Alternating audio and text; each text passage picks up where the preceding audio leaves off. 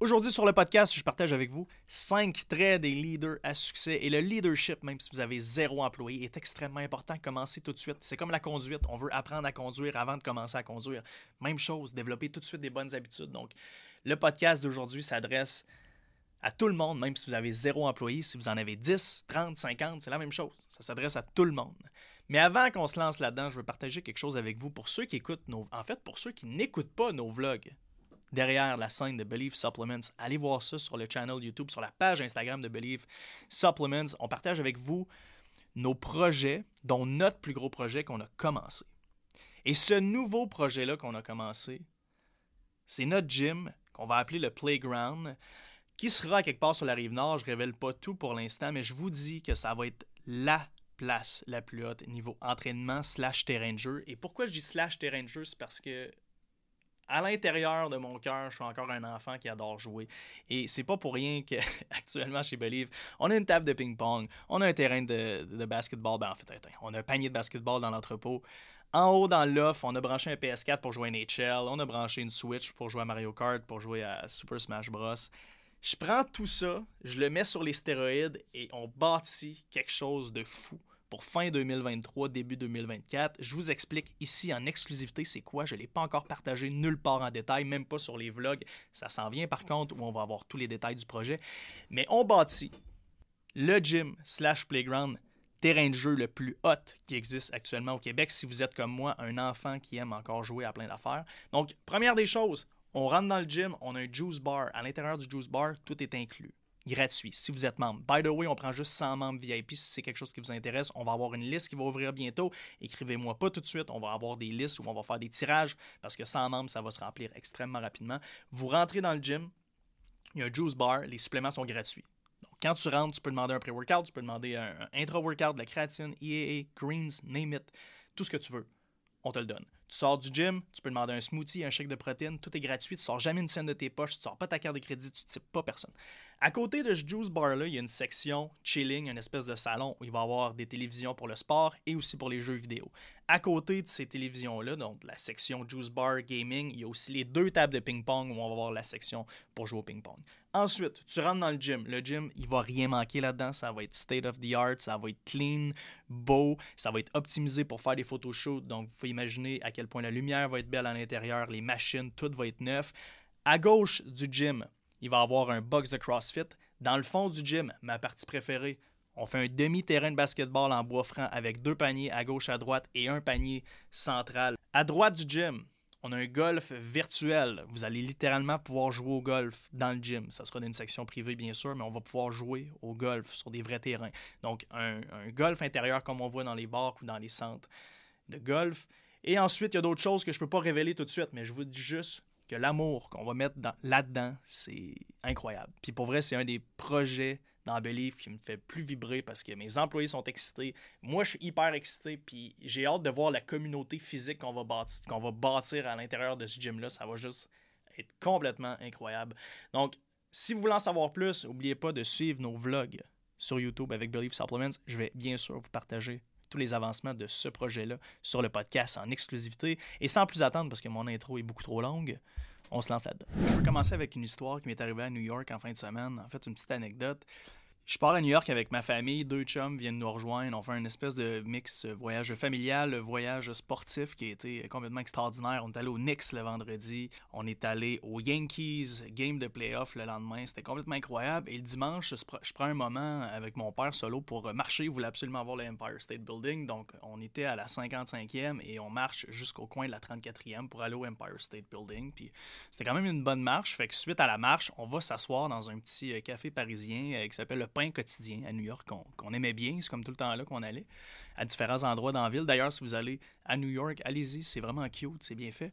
Et mon père et moi, on s'assit, puis chaque fois qu'on est en voyage, ben, chaque fois, ça fait juste deux fois qu'on voyage ensemble dans notre vie, mais les deux fois, on a fait un peu la même chose où on, s'assoit ensemble, puis on réfléchit au passé, puis aux histoires, puis mon père est, toujours un peu submergé, tout ça, puis il est comme, tabarouette, je trouve ça incroyable de, de, où on vient, puis la vie qu'on a eue, puis, puis voir qu'est-ce que sais, qu'est-ce que tu as accompli en ce moment, puis qu'est-ce qu'on réussit à, vivre puis à faire ensemble. Parce que pour lui, tu mon père, fils d'immigrant, qui a, eu, vécu en, deux familles quand il était jeune, ça a toujours été très difficile. Il a toujours vécu pour moi et ma soeur. Il a toujours été là pour nous, bien sûr. On n'a jamais manqué de rien, mais des fois, ça prenait deux jobs, trois jobs. Ben, il était très stressé par l'argent à la fin du mois, ces choses-là. Fait que le, fait qu'on s'assoit ensemble puis qu'on en discute, ça vient toujours me chercher, puis on finit toujours par avoir des discussions deep. Puis il me racontait que, et je l'ai vécu, je l'ai vu, tout ça, quand, quand on était jeune, mon père travaillait au restaurant à la Maison du Pêcheur et un restaurant où j'ai travaillé moi aussi pendant plusieurs années que j'adore. Si vous êtes à Percé, d'ailleurs, allez faire un tour, c'est magnifique comme restaurant. Tout ça pour dire que mon père a travaillé là pendant très très longtemps. Et à l'époque, la restauration était différente. Aujourd'hui, c'est quand même intense, la resto, avec les horaires et tout. Mais dans le temps, c'était ça fois, fois 1000. C'était encore pire. Puis, durant les étés, il n'y avait aucune journée de congé. Il travaillait 7 jours par semaine. Puis, à l'intérieur de ces 7 jours-là, il faisait, euh, il faisait 4 doubles. Et ces trois autres journées où il n'y avait pas de double, il était stand-by. Et être stand-by, c'est quoi? C'est que tu es à la maison. Et entre 4h et 7h, on peut t'appeler à tout moment pour rentrer si jamais on est trop dans la merde, les sections sont pleines, puis on avait mal euh, on avait mal gagé un peu notre staff, puis il y a des trous dans l'horaire. Puis souvent, mon père se faisait appeler dernière minute, on était en train de manger à 6h30, puis mon père était obligé de se lever puis aller au restaurant. Puis la chose que je lui ai dit qui m'a le plus impressionné, et ce, dès un tout jeune âge, c'est que je l'ai jamais, jamais, jamais vu chialer, ni entendu chialer ou dire quoi que ce soit de négatif sur le restaurant, sur la situation, sur le fait que c'était difficile. Jamais, jamais, jamais. Et ça, c'est une des choses qui m'a le plus inspiré chez mon père et qui aujourd'hui m'inspire encore en tant que leader dans une équipe. C'est le pouvoir de la pensée neutre et aussi de la parole neutre. Ça veut dire que même si t'es pas hyper content, si t'es triste d'une situation, si t'es stressé, t'es anxieux, name ça file pas bien, tu dis rien à voix haute par rapport à comment tu te sens devant tout le monde. Tu peux chialer en privé, tu peux pleurer en privé, tu peux faire ce que tu as à faire en privé, mais devant tes enfants, devant ton équipe, devant ta petite soeur, devant ton petit frère, ton grand frère, ta blonde, peu importe, le pouvoir de la parole neutre, puis c'est une des affaires. Je me vois encore tout jeune, assis à table, voir mon père se lever pendant qu'on était en train de souper. Il est assis à ma droite, il se fait appeler dernière minute pour aller au resto. Il se lève, il part, tu l'entends pas chialer, pas un son, pas un mot. Et c'est quelque chose qui, me suit encore aujourd'hui et quelque chose que je vous demande, s'il vous plaît, de faire, c'est de rester neutre, peu importe comment vous vous sentez. On n'est jamais de glace, on a le droit de vivre nos émotions, on est humain, on en vit tous. Puis mon père, il devait en vivre, puis il a dû en pleurer des shots dans le char, je lui ai pas demandé, mais peut-être prochain voyage, j'essaierai de creuser encore plus creux, mais je l'ai jamais vu chialer. Et c'est ce qui a eu le plus gros impact sur moi. Et c'est ce que je fais devant les employés aussi. Il y a pas longtemps, j'ai vécu une situation extrêmement stressante pendant trois semaines. Je filais pas tout, j'étais sur une jambe, Caroline. Je venais ici, je tournais mes podcasts, personne s'en rendait compte. J'étais au bureau, personne s'en rend compte.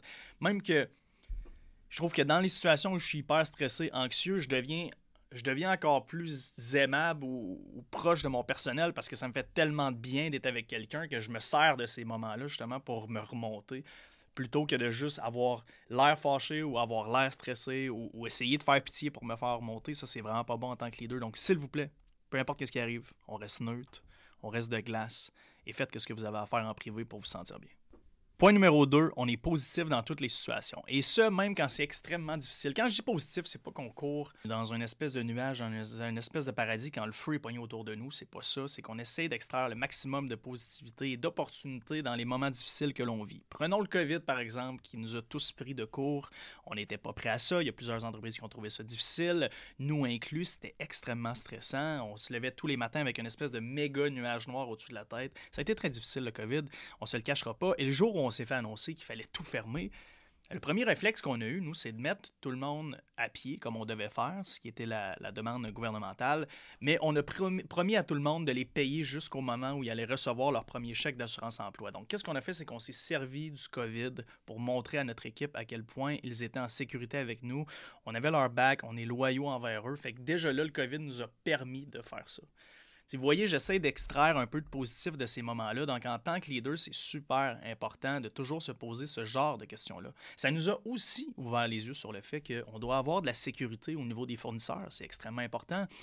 On l'a vu dans certains domaines de notre entreprise. Il y a d'autres entreprises à qui ça leur a coûté la vie, littéralement de ne pas avoir multiples fournisseurs pour certains produits ou éléments d'un produit à l'intérieur de l'entreprise, où là, tu te rends compte que ton simple fournisseur que tu avais pour une ligne spécifique, qui était 80% de tes ventes, lui se retrouve dans la merde, a plus d'employés, ou se fait fermer les portes par le gouvernement, ou fait faillite, ou name it.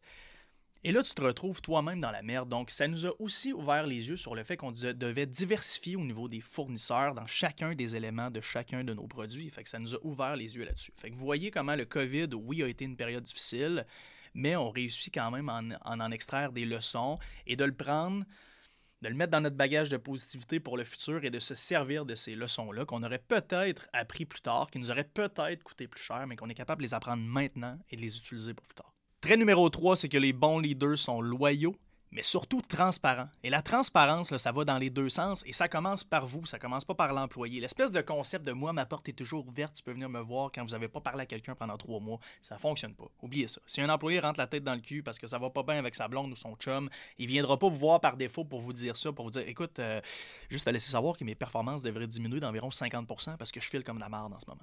C'est pas de même ça fonctionne. Il va juste filer comme de la merde puis ses performances vont diminuer, puis ça va affecter tout le monde. Puis là, vous allez commencer à chialer après n'importe qui parce que vous n'avez pas d'idée sur qu'est-ce qui se passe, parce que vous n'êtes pas transparent envers votre équipe. Un bon leader s'intègre dans l'équipe, et ce, à tous les niveaux. Ça veut dire que vous pouvez aller dîner avec, votre, avec vos, vos, employés niveau 1 puis vos exécutifs. Puis, tu sais, tout dépendant, votre équipe ressemble à quoi, mais vous devriez jamais essayer de timer vos dîners tout le temps avec les mêmes personnes vos activités toujours avec les mêmes personnes. Essayez de passer du temps avec tout le monde, intégrez-vous avec tout le monde, devenez amis avec tout le monde. Parce que la transparence, ça va dans les deux sens. Hein? Au début, un employeur et un employé ont une relation d'affaires. Ça veut dire qu'il y a un mur entre les deux. Les deux veulent bien paraître. Mais là, qu'est-ce que vous voulez faire, vous, c'est de bâtir une relation humaine si vous voulez que tout se passe bien à long terme. Ça veut dire qu'on essaie de casser ce mur-là. Et la meilleure façon de casser ce mur-là, c'est nous, en tant qu'employeurs, de commencer, de prendre les devants, de raconter nos histoires, d'être transparent, de dire des fois que nous, on file pas aussi ou ça, ça, ça, ça nous arrive dans notre vie. Aussi s'intéresser aux autres pour ensuite parler leur, leur langage. C'est hyper, hyper important. Donc, la transparence et votre concept de porte ouverte ne fonctionne pas et ne fonctionnera jamais si vous ne prenez pas les devants sur la loyauté et la transparence. Les bons leaders intègrent leur vie et leur travail ensemble. C'est une forme de passion et non une forme d'obsession. C'est super important parce que l'obsession, il y a toujours un, volet négatif à ça, puis ça va se sentir avec l'équipe où ils vont sentir que vous êtes, vous êtes obsédé par quelque chose, puis ça peut venir les bloquer à eux. Donc, qu'est-ce qu'on veut, c'est que ça soit une passion. Une passion qui se partage, une passion qui se sent, une passion dans laquelle on a le goût d'embarquer les deux doivent faire un. Ça veut dire que pour vous, c'est pas difficile de travailler. En fait, ça devrait même pas être travailler, vous devez juste être. Si vous voulez être un excellent leader, parce que ces choses-là se sentent. Je vais en Italie avec ma blonde, je négocie avec elle pour travailler pendant une heure. Pas parce que je suis obsédé sur tout ce qui se passe dans Believe. Je suis capable de laisser aller mon équipe pendant trois mois. Je suis sûr je pourrais tout faire, fermer mes, mon sel, mon ordi, Némit, disparaître pendant trois mois, puis mon équipe, ça irait super bien quand même.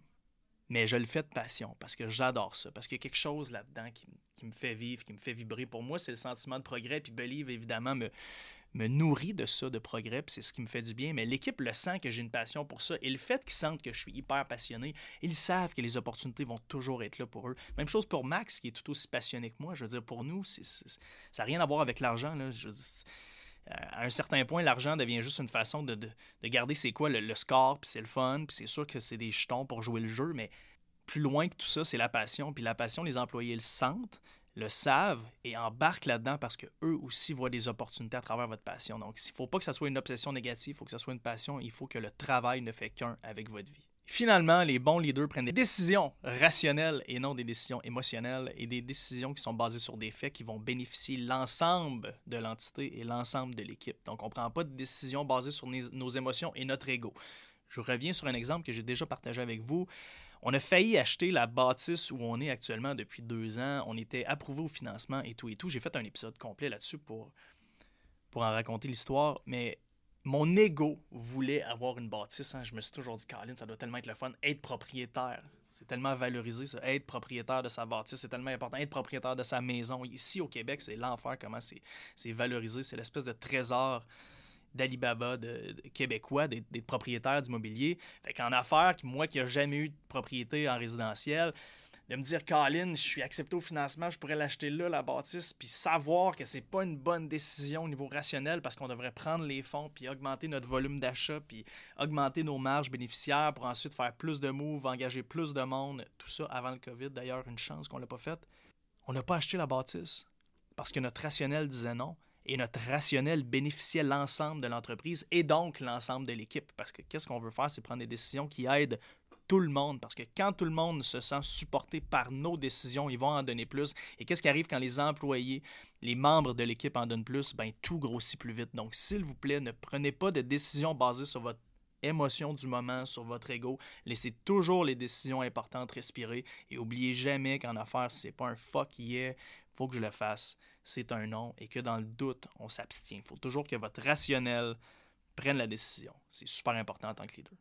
Donc, en résumé, les bons leaders ont le pouvoir de la pensée neutre, sont opportunistes, même dans les moments difficiles, qu'est-ce qu'on peut apprendre dans chacun de ces moments-là? Sont loyaux et transparents. N'oubliez jamais de prendre les devants sur cette transparence-là. C'est super, super, super important. Ils intègrent le travail à leur vie. Le tout ne fait qu'un et c'est de passion et non d'obsession. N'oubliez jamais ça. On veut que votre passion se sente. L'obsession, il y a souvent des objections qui viennent avec ça. Donc, on est passionné et ça se sent autour de nous. Et finalement, on prend des décisions qui sont rationnelles. C'est super important. On ne laisse pas notre ego ou nos émotions prendre des décisions à notre place. On est rationnel. On prend des décisions pour le bien de notre équipe, pour le bien de l'ensemble de l'entreprise, pour que tout le monde puisse en bénéficier. Donc, merci de me supporter. Merci à ceux qui prennent 30 secondes de leur temps pour laisser un commentaire écrit, partager sur Instagram. Allez sur Balados, descendez au premier épisode, mettez 5 étoiles. Allez sur Spotify, en bas de l'image de mon podcast, vous pouvez mettre des étoiles, mettez-en 5. Et encore une fois, merci mille fois au studio Les Remarqués, le plus beau studio de podcast sur la rive nord. Je vous aime, lâchez pas. À la prochaine.